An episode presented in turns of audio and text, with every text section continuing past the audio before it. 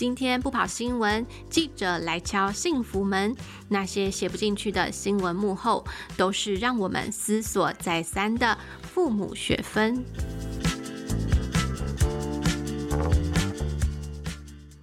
Hello，大家好，欢迎收听亲子天下 Podcast。今天不跑新闻，我是主持人易晴。今天不跑新闻是由亲子天下的记者来企划和制作完成，所以在节目里呢，也会邀请记者来分享他们在采访上的观察，来和你聊一聊新闻报道里面没有讲到的事。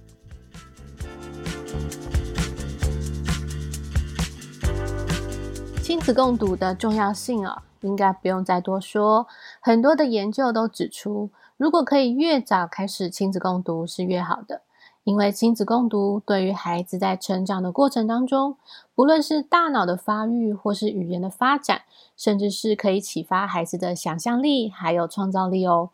那也因为亲子共读的好处多多，所以很多家长在尝试亲子共读的过程当中，也充满了各种疑问。那因为记者啊跑了这么多关于亲子共读的新闻之后呢，其实也收集了不少爸妈在过程当中的疑问。因此今天的节目就找了一位专家，要来跟大家破解亲子共读的各种迷思哦。这位专家是谁呢？这位专家就是亲子天下阅读频道总监张淑琼。易晴好，大家好，淑琼好。其实，淑琼投入童书的领域啊，已经超过了二十七年哦。而且，他曾经是意大利波隆纳童书展的台湾馆的策展人。那波隆纳童书展呢，在国际间是一个非常重要的奖项哦。他自己也曾经写过几本童书，也翻译了不少的著作。但是，让我觉得最有趣的是啊，他在同事之间哦，有这个“童书 Google” 的绰号。我想要请苏琼来解释一下，这个童书 Google 是怎么来的呢？嗯，童书 Google 应该这样说吧，就是我投入的时间其实还没有 Google 呢，所以很多的东西你都要用脑袋记忆。那久了之后，你就会发现脑袋自己会串联一些书单，一些啊、不同的童书的议题。那所以我觉得其实是因为这个的关系，当然。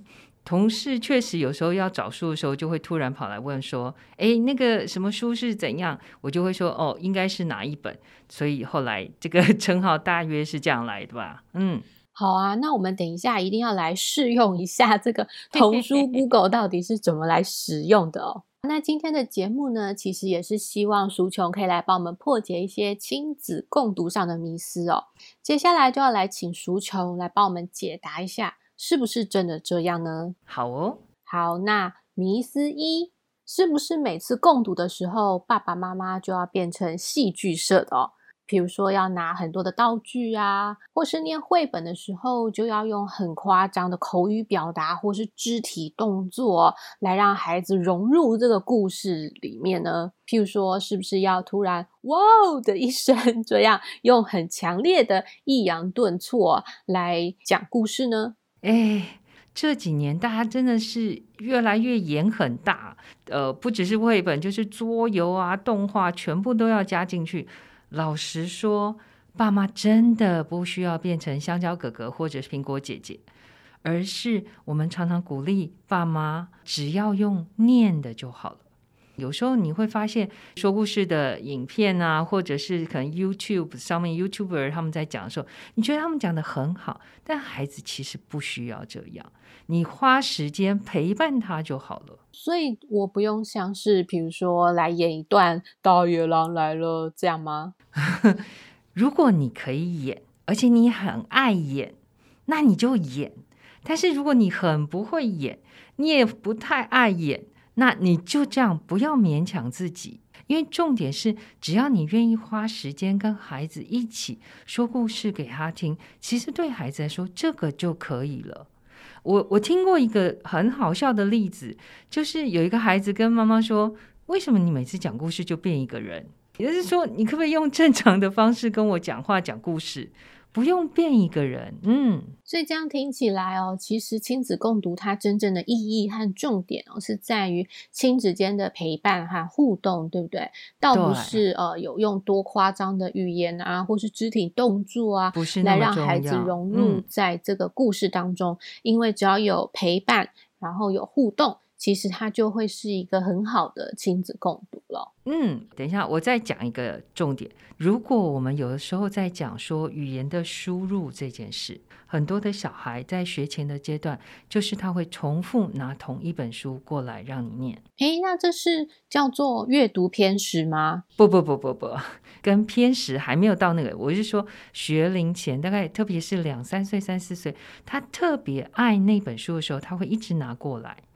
然后，嗯、你会发现，就是他自己心里知道那个情节下一个是什么，那个是一个孩子喜欢的，他在等着接话，等着讲出下一句话，所以那是一个符合小孩子发展的一个会有的现象，跟偏食还没有相关哦。他就是喜欢重复的，喜欢可预期的，因此他可以参与在其中。哦，所以它就是孩子在发展过程当中一个会经过的一个过程哦。对，因此当你在念故事的时候，你是念过去，你会发现你是完整的在孩子的心中、脑中输入一个完整的句子。到时候当他复述或是他期待你要讲的时候，你会发现他所讲出来也是一个完整的句子。这是语言的养分进去的时候是完整的，出来也就是完整的。所以就这个角度来看，念真的很重要。我常常会跟爸妈说，念就好，压力不要太大。嗯，好。那我接下来要来问第二个迷思哦。好，第二个迷思哦，其实也是延续刚才淑琼有谈到，就是我们在亲子共读的时候会来念故事。对，那。故事书上啊，就有很多的字啊，对，或是一些内容的叙述哦。嗯哼，那是不是在共读的时候，我就要指着那个字来教孩子说啊，这个字是大，这个字是小，诶，这个是大家一起。我有需要指读，然后来带领孩子来学认字吗？好，有一次我们请周玉如老师，就是清华大学周玉如老师来呃讲学前的共读的时候，他提到四个阶段。最开始的时候，孩子拿到书，其实他不知道书是什么，他就是翻来翻去，咬来咬去，他可能觉得说这是什么东西啊，根本搞不清楚。在这个时期，有时候你要硬是要跟他讲里头内容是不容易的。从翻书期之后，才会进到图片期，他会停留在某一页他特别感兴趣的地方。这时候，我们可以停在那页，就是就他所看见的东西跟他互动。所以重点并不是读完一本书，而是他停在哪里，你就留在那里。然后接下来才会进入故事期。所以从呃翻书期到图片期到故事期的时候，你比较有可能完整的读完一本故事。所以就是说，在前面两个阶段，刚刚谈到的这个翻书期和图片期哦，家长不用太执着于说一定要把故事念完，对，不然你们会很痛苦。你会发现，你读到一半他就溜走了，或者他一直要往下翻。就会很痛苦，但实际上到了故事期，就是孩子慢慢知道整个亲子共读大约会怎么样的进行，而且他也知道说，嗯，在手上的这个东西似乎是妈妈可以或是爸爸可以念出什么，然后他会听，然后又看到图片，所以慢慢进入故事期，你才有可能比较专注的读完一个故事。这也要是一个阶段哦，不是一触可及的，之后才会进入文字期。这个时候，我们会比较鼓励，当孩子可以坐下来、可以听的时候，其实他慢慢也会发现你的声音似乎在读什么东西。所以，诶，他开始觉得好像有些字是他比较熟悉的，比如说“一”一个，有没有？我们常常出现这个“一”一，很容易认。所以进入文字期的时候，就可以开始指读。你会发现，你可以引导孩子去注意某些他常常会注意的字。一呀，上下人这种笔画很少的，有没有？他很容易注意到。再来就是某些重复的，比如说小象散步，一直出现小象小象，因为中文字是象形字，应该说我们是方块字，它其实很容易发现，诶，都是小象、小鳄鱼、小乌龟，它就会记得。透过这个指读的过程，慢慢让他，我们说读写萌发，让他开始慢慢的知道字是有声音的，一个字一个音或是一个句子是怎么样，这是一个过程。所以，我们讲共读，其实不能够一开始就只读哦。它其实是一个阶段性的，从翻书期到图片期，然后到故事期，慢慢稳定之后，然后进入文字期，不要太早。那这样子就会让我有另一个好奇，因为刚有谈到这个阶段和年龄没有直接的关联性嘛，那我怎么知道我的小孩现在进入了图片期了、故事期了，还是文字期了呢？好，因为它是一个循序渐进的过程。如果你们的共读是持续的，你就会发现他往前进了。比如说，他从不会乖乖听，到慢慢他其实可以坐下来跟你读完一个故事，你大概就知道那个故事期大约就可以稳定。然后之后你可以开始测试他，你可以问一些问题。诶，小象之后遇到谁呀？你会发现他会有一些回应，就表示他对故事是熟悉的。然后接下来，比如说你开始用手去点那个字的时候，他会开始好奇。这个时候你就可以开始指读，所以它就是一个陆陆续续的过程。若是你是稳定的，比如说不用长，每天也许十分钟陪伴他，你就会看到那个进程，你会看到他的不一样。嗯，所以很大的一个关键是在于说，是一个长期。稳定的陪伴孩子，然后一起共读，对不对？在这个过程当中，就会去发现说，诶，孩子有点进步喽，他和之前不一样喽。那也许他就是进入到下一个阶段了。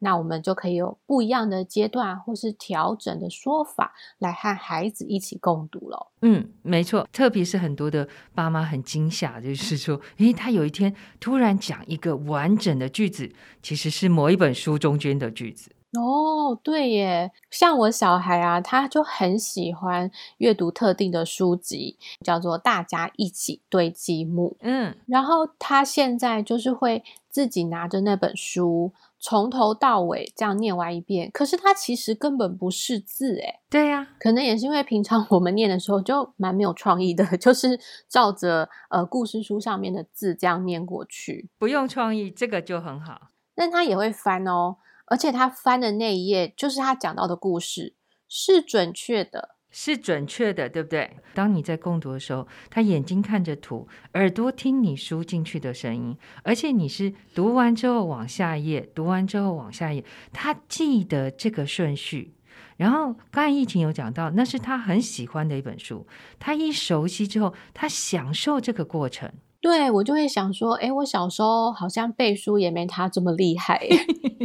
那甚至是有一本书里哦，会谈到说那个画画笔啊是五彩缤纷的颜色哦，所以说他也会直接的把五彩缤纷这样的成语给用出来，我都觉得好惊讶哦，就是小小年纪怎么就会知道五彩缤纷 这样的一个四字成语啊？所以在这亲子共读的过程当中，真的是很奇妙的看着孩子长大哦。没错，所以。不要小看，有时候我们会想说，嗯，五彩缤纷，要不要简化一下？不用，有的时候你会发现说，你就是直接输入这个东西，但孩子其实从图像、从过程中间会理解，哦，原来五彩缤纷是这个意思。不只是如此，你刚才讲说，诶，我小时候背书好像没有那么厉害。诶，我们现在为什么鼓励大家要早早的亲子共读？六岁之前千万不要错过，因为这个阶段是大脑发展的黄金时期，你的那个脑的神经元那个突触会越发展越密越密，就是这个神神经元突触的连接会长得非常密。可是到十四岁的时候，你会发现相对比较稀。因为脑袋会有一个能力，没有用的东西，脑袋自己会把它修正掉，就是那个突触就不会再有，它会断掉，那个连接就不在了。那对孩子来说也是如此。六岁之前，你只要花少少的力气，它的效果是非常好的。所以为什么要亲子共读？因为这个时期是最有效率的。嗯。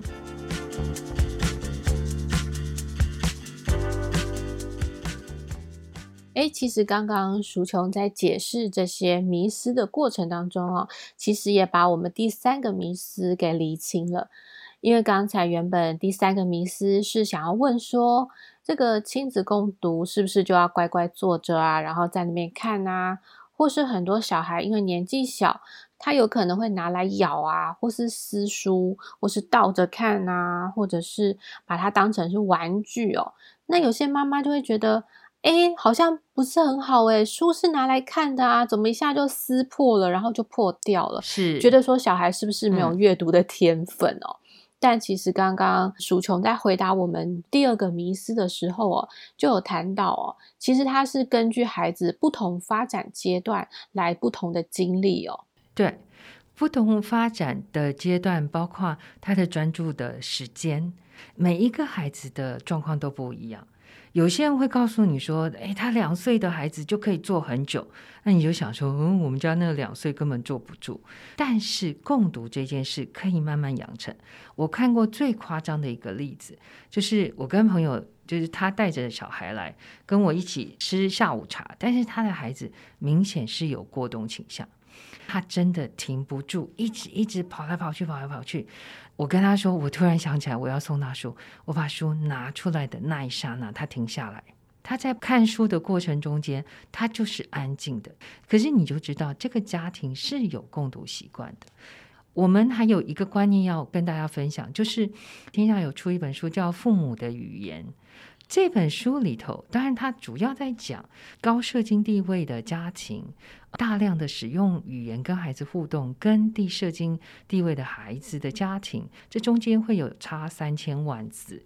那在书中，其实作者非常强调，当你输入大量的优质的语言给孩子的时候，对他的脑袋是有很大的帮助的。好，在这本书中间就提到所谓的三 T 原则。三 T 原则是什么呢？第一件事情就是 tune in，意思很像我们在广播，我们在听收音频道的时候，如果你频道没有对准，你会没有办法听清楚。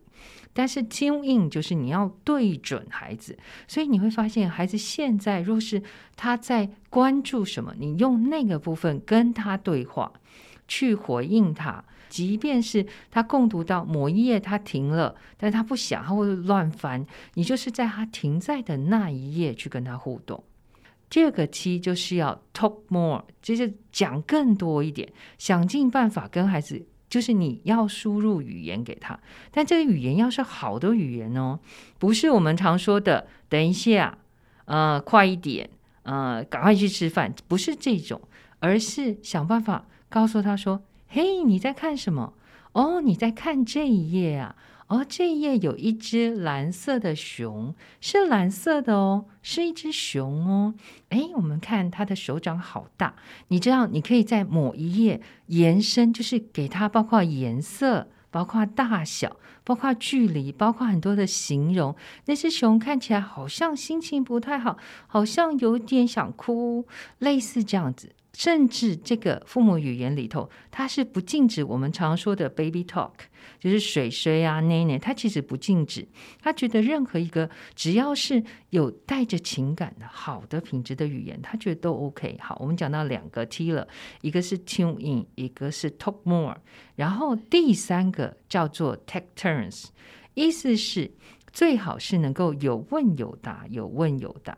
这样子，在你问的过程中，让孩子有机会去想、提取，然后有回答。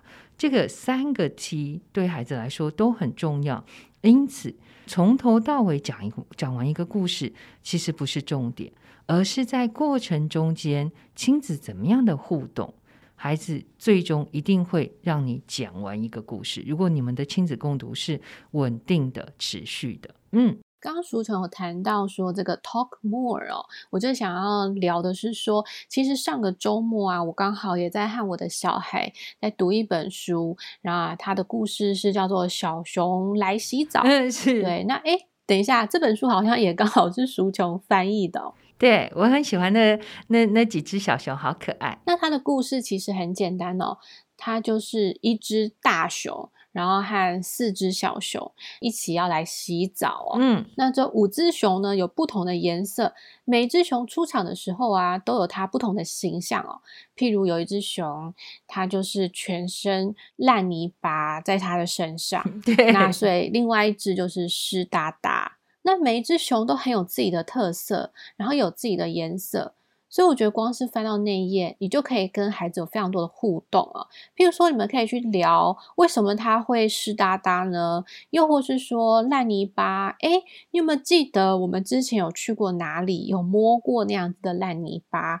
那烂泥巴是怎么形成的哦？嗯，我觉得在这个过程当中，都有非常多可以跟孩子一起聊的这种生活经验在里面哦。没错，也就是说，有一些讯息你从书中抓出来，就是跟孩子互动、询问，去问他的感受。可是有些你可以跟生活经验做连接，就是像这样子，不要非常的好像在做功课。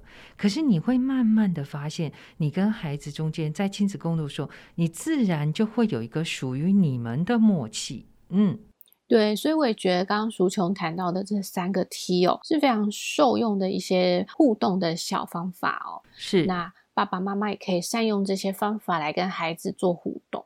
那我想要再请教淑琼的是说，哎，你自己平常有没有听过哪些迷思，是你觉得可以透过这次节目的机会哦，然后我们可以一次来做个澄清呢？嗯。共读其实真的有很多奇奇怪怪的谣言。老实说，最重要的是学前这个阅读，我们其实鼓励大家要持续，然后尽可能每天分别时间。但我知道，对有些双薪家庭来说，可能没有办法。这时候，我们就会建议大家，至少在礼拜天，能够假日的时候，能够安排，刻意安排。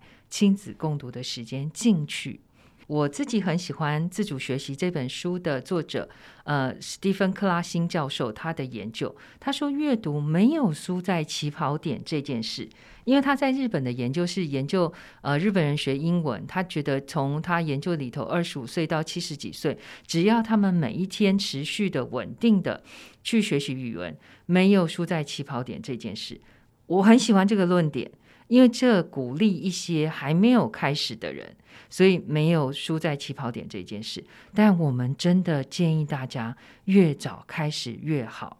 同时，我也会建议大家每天至少花十分钟。为什么？因为十分钟应该可以读一本到两本书。你在孩子生命中间投入的东西。当然要投入在又重要稳定的扎根了，所以这件事情为什么我们一直说亲子共读很重要？可是就研究显示，在台湾有亲子共读的家庭，并没有想象中比例那么高哦，所以这是我们担心的呀。对这部分哦，我记得我那时候刚生完小孩的时候，可能因为我在亲子天下工作，所以有非常多的同事就很好心寄来非常多的书给我。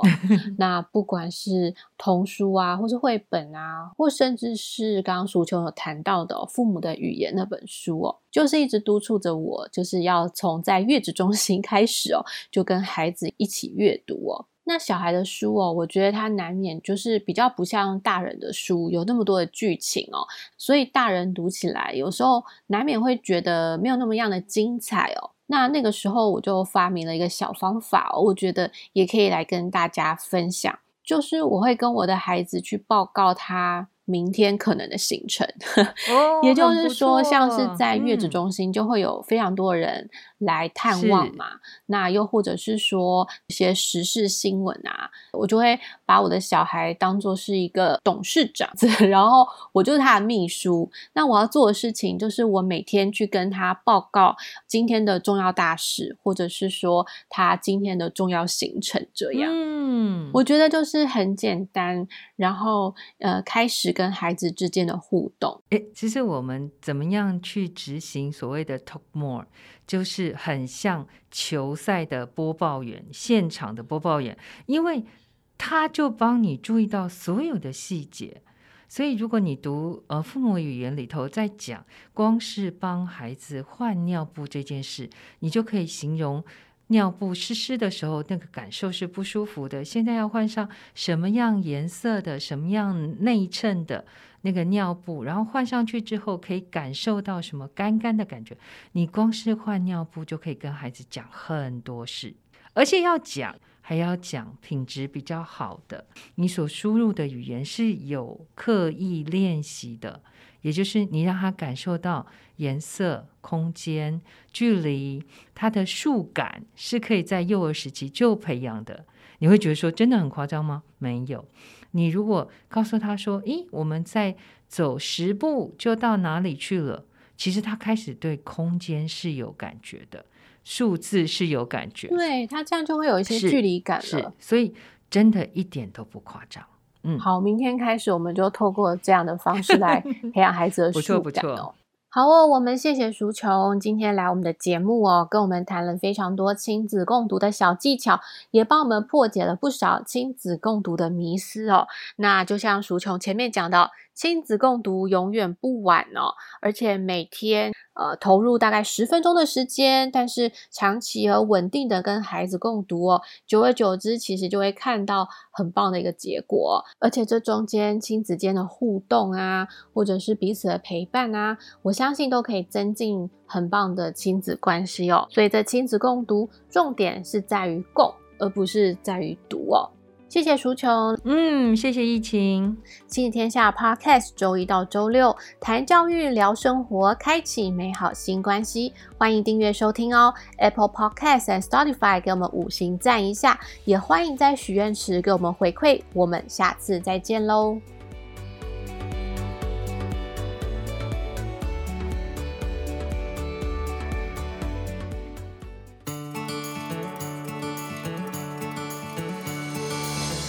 教育 Podcast，今年夏天全新开张，每周一、周三早上七点，四个节目轮流登场，献给对教育怀抱热情的你。